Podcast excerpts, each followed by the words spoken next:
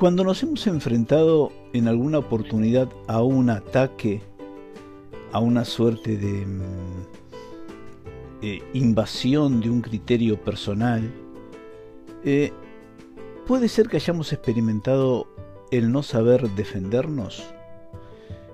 Es posible que en alguna situación donde otra persona arremeta contra nosotros con una opinión determinada, equivocada o no, pero con un modo imperativo, no sepamos poner freno a eso y no sepamos decir esto no me gusta o esto no lo acepto.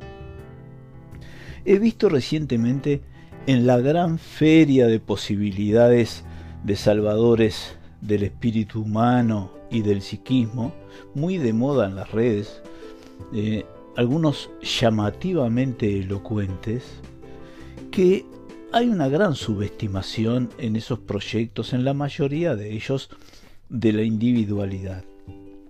Y que no es que alguien no se defienda o no sepa defenderse adecuadamente en una situación porque no quiera. No es porque cuando alguien no puede defenderse frente a un atropello es porque haya elegido esa ubicación en la vida porque le complace eh, a nivel del sadomasoquismo que alguien le falte el respeto. Es porque hay un impedimento que la propia persona no conoce o no entiende. Puede sufrir lo que está sufriendo, pero no puede entender cómo defenderse de ese mecanismo pernicioso para sí mismo.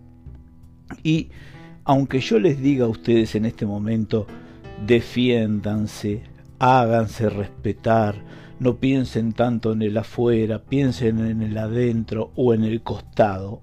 Es lo mismo. ¿Por qué razón? No es lo mismo porque sea un designio maldito.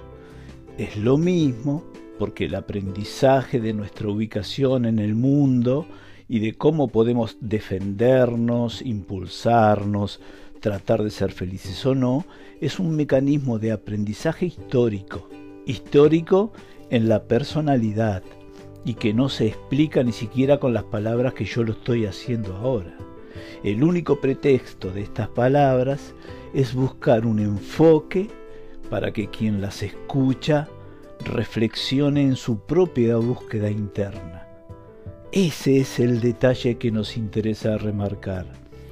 Todos tenemos que buscar una explicación interna a todos los procesos vitales porque no somos una estructura empresarial que con un organigrama, con un administrador, con un contador, con un jefe de personal, aumenta la productividad, la empresa avanza, triunfa, genera ganancias y todos somos felices en este punto. No, no, no, la complejidad del ser humano es diferente requiere algo más que un entrenamiento o que sus secciones funcionen todas bien para obtener una mejor ganancia.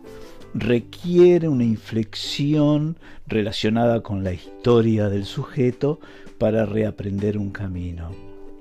Y no para que siempre los números den bien, que es una de las claves primordiales.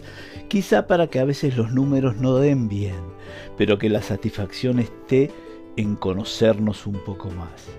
Esa es la búsqueda que tenemos que lograr y a la que los invitamos, a reflexionar desde nuestros defectos, con nuestras ideas positivas y las negativas y tratar de aprender de esta maravillosa experiencia vital que es compleja pero que siempre nos debe impulsar hacia adelante, no solamente para buscar la ganancia, sino la propia experiencia de aceptarnos y que seguramente con ella aprenderemos a hacernos respetar.